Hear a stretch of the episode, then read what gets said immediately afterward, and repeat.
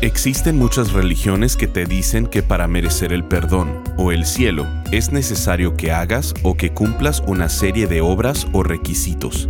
Pero el cristianismo no está definido por lo que podemos o no podemos hacer. Está definido por lo que Cristo ya ha hecho por nosotros en la cruz.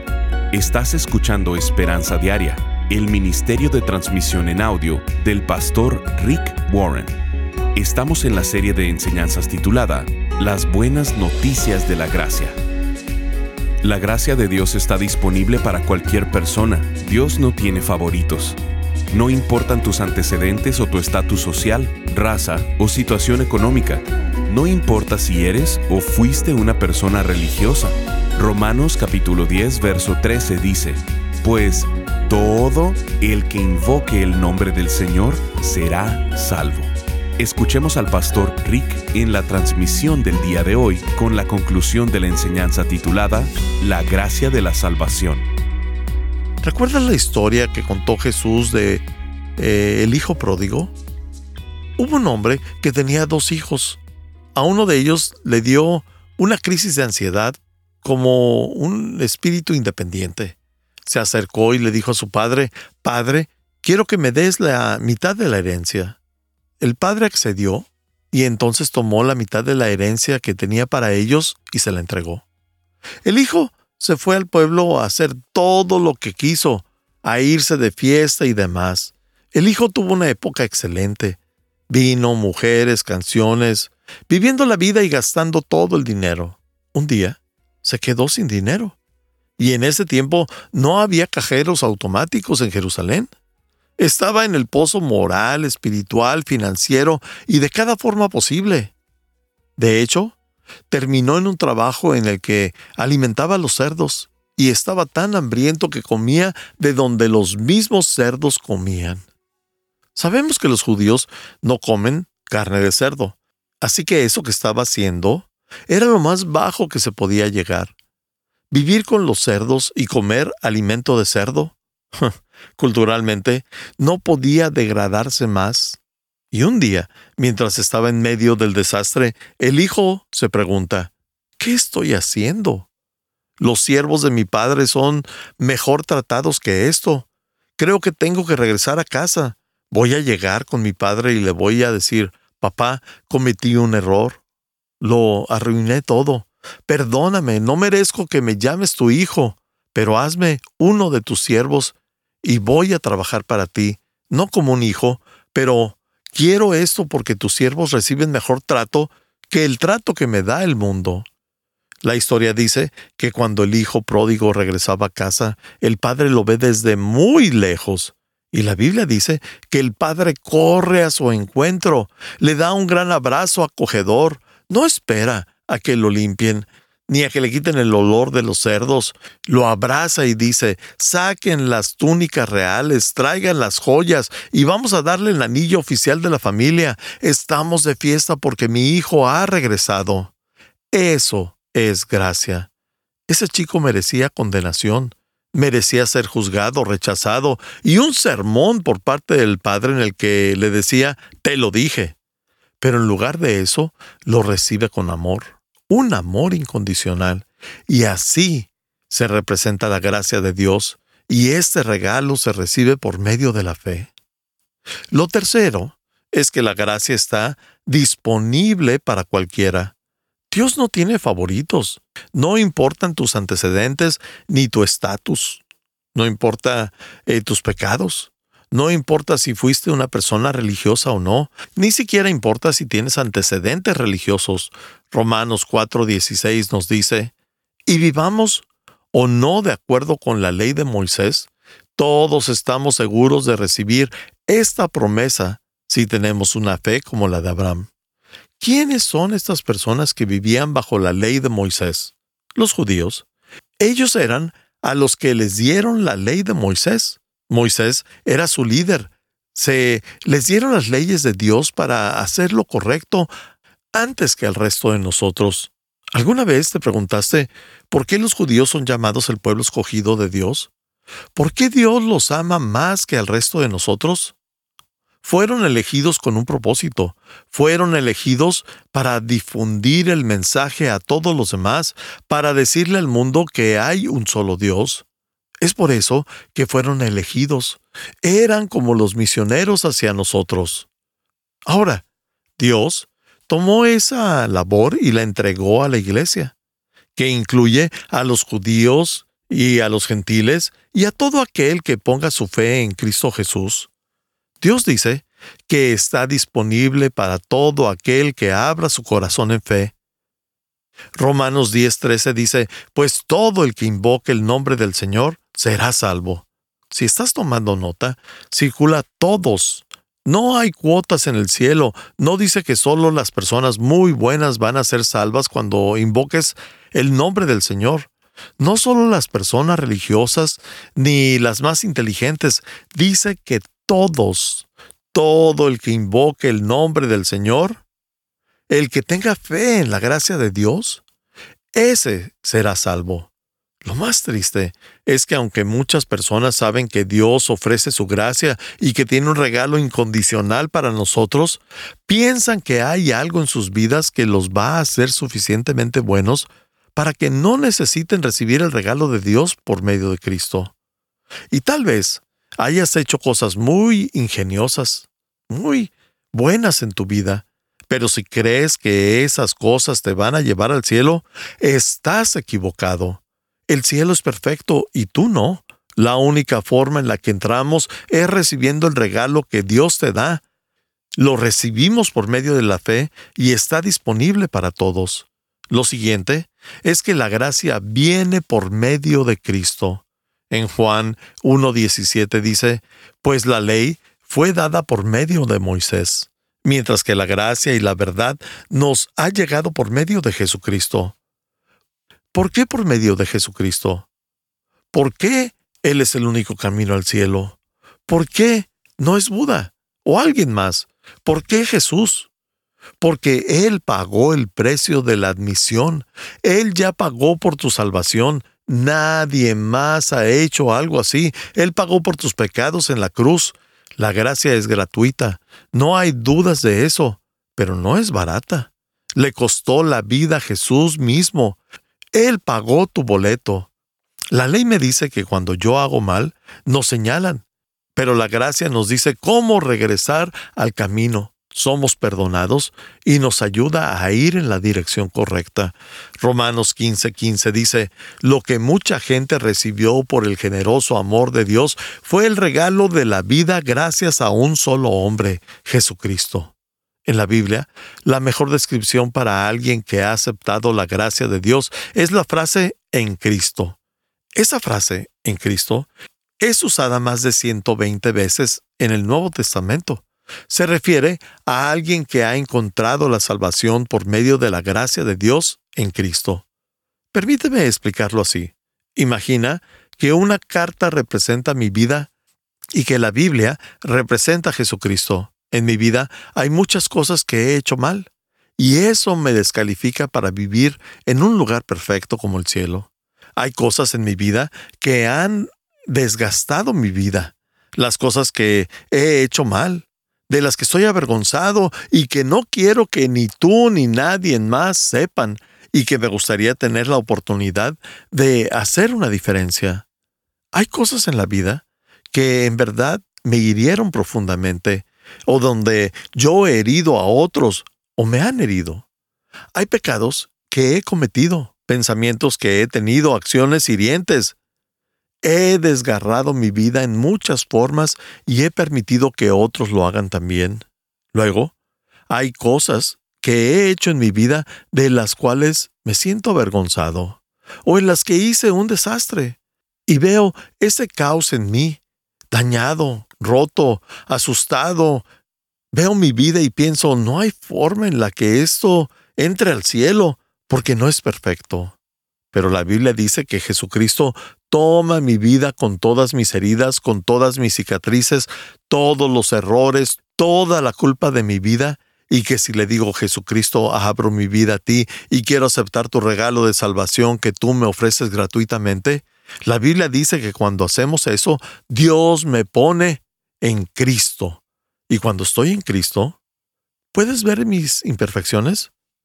¿Puedes ver las cosas que me avergüenzan?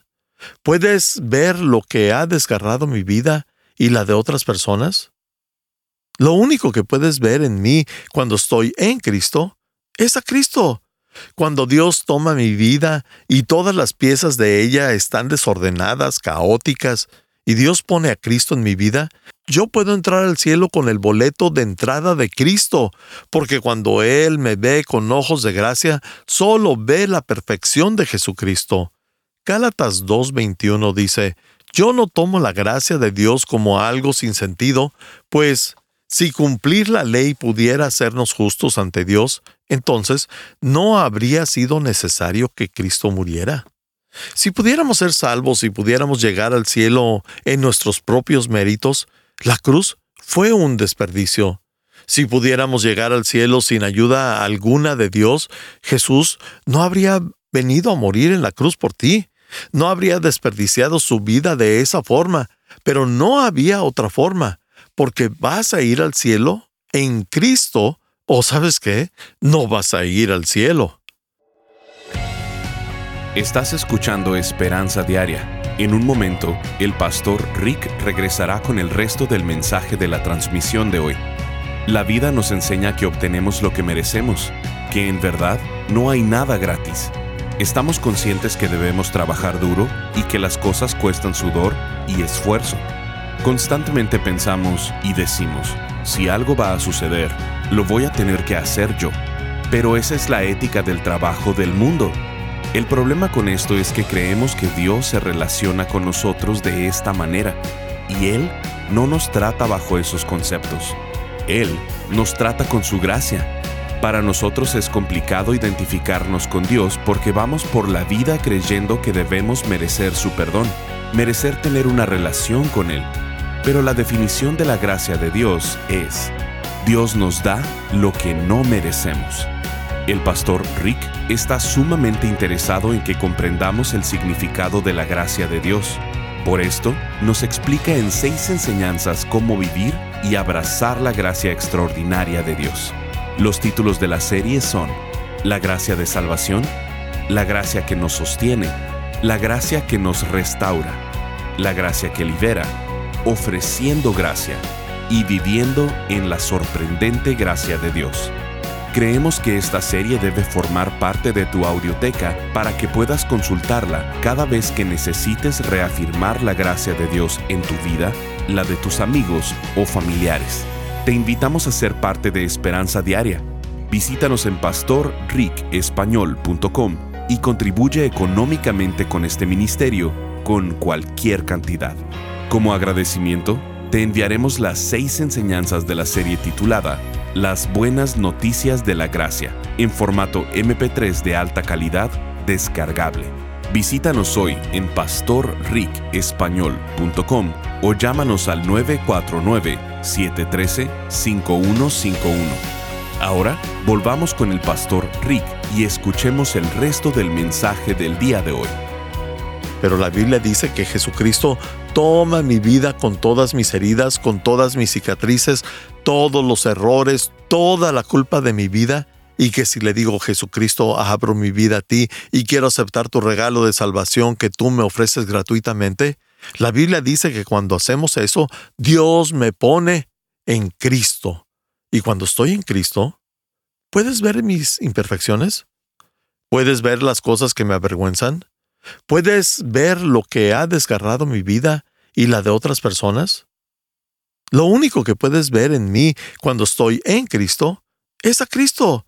Cuando Dios toma mi vida y todas las piezas de ella están desordenadas, caóticas, y Dios pone a Cristo en mi vida, yo puedo entrar al cielo con el boleto de entrada de Cristo, porque cuando Él me ve con ojos de gracia, solo ve la perfección de Jesucristo. Gálatas 2.21 dice, Yo no tomo la gracia de Dios como algo sin sentido, pues si cumplir la ley pudiera hacernos justos ante Dios, entonces no habría sido necesario que Cristo muriera. Si pudiéramos ser salvos y pudiéramos llegar al cielo en nuestros propios méritos, la cruz fue un desperdicio. Si pudiéramos llegar al cielo sin ayuda alguna de Dios, Jesús no habría venido a morir en la cruz por ti. No habría desperdiciado su vida de esa forma, pero no había otra forma, porque vas a ir al cielo en Cristo, o sabes qué, no vas a ir al cielo. Es un regalo, es gratuito, lo recibo por medio de la fe. La gracia es todo lo que Dios hace por mí, por lo que Jesucristo hizo por mí en la cruz. La gracia viene solo por medio de la cruz y por medio de Jesucristo. El siguiente punto es que se extiende por la eternidad. Romanos 6:23 dice, pues la paga que deja el pecado es la muerte, pero el regalo que Dios da es la vida eterna por medio de Cristo Jesús nuestro Señor. Circula vida eterna si estás tomando notas. Los resultados de la gracia de Dios van a avanzar para siempre. La vida eterna es uno de los beneficios de la gracia. Vida eterna. Podríamos decir que la gracia es un regalo que se da. Se da constantemente. Dios guarda lo mejor para el final. Lo mejor está por venir. Con Jesucristo solo se va poniendo cada vez mejor. La Biblia dice que el regalo de Dios es la vida eterna en el cielo. ¿Alguna vez has pensado cómo va a ser el cielo? La Biblia nos dice que el cielo va a ser de cuatro formas. Uno, va a ser un lugar de reunión, donde volvemos a ver a otros seres queridos que ya hayan aceptado la gracia de Dios. Dos, va a ser un lugar de recompensas. Seremos recompensados por el carácter que desarrollamos y la forma en que le servimos a otras personas aquí en la tierra. Tres, va a ser un lugar donde estemos asignados a hacer un trabajo que nos agrade y basados en nuestra forma y en los dones que Dios nos ha dado. Cuatro, va a ser un lugar de liberación, donde nos liberaremos de todo dolor, todo sufrimiento, toda tristeza, todo lamento, todo duelo, depresión y soledad. Va a ser un lugar maravilloso, y ese es el regalo de Dios, pero hay un inconveniente. Tienes que aceptarlo. Si recibes un regalo y no lo desenvuelves, es un regalo sin valor. Necesitas darte cuenta de que Jesús hace ese regalo de gracia y lo hace disponible para todos, pero también está personalizado para tu vida porque Dios sabe exactamente lo que necesitas. Una de las personas más brillantes que he conocido es Peter Drucker de 90 años, padre de la Administración Americana. Todo lo que escribe se imprime en el periódico reconocido The Wall Street Journal. Él ha escrito docenas y docenas de libros educativos, un hombre brillante, y fue mi mentor por muchos años. Un día le pregunté a Peter, ¿cómo se convirtió en cristiano? Él dijo, cuando alguien me explicó la gracia, me di cuenta que nunca encontraría una mejor oferta.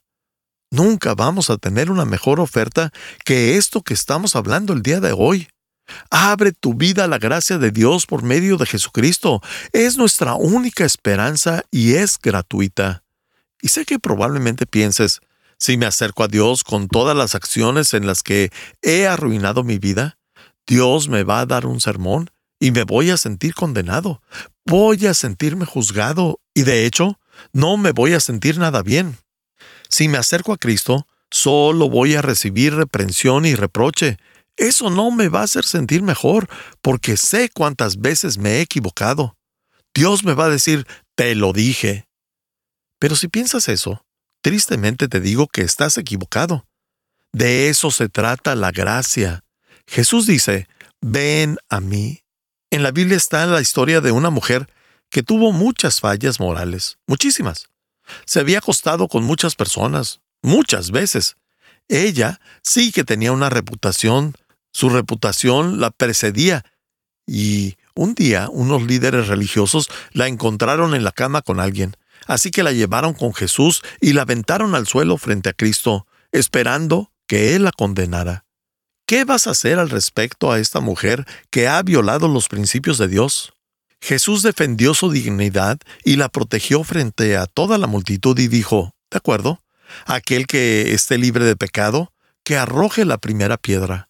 Claro que no había alguien perfecto en la muchedumbre, así que lentamente comenzaron a irse. Luego, en privado, al ser un encuentro personal, Jesús vio a esta mujer llena de culpa y le dijo, ¿Dónde están los que te condenan? Ella dijo, Se han ido, Señor. Jesús entonces le dijo dos cosas muy profundas. Yo tampoco te condeno. Ahora vete y no peques más.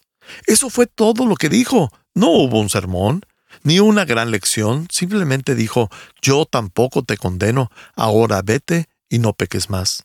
También Jesús dijo, no vine a condenar al mundo, vine a salvarlo.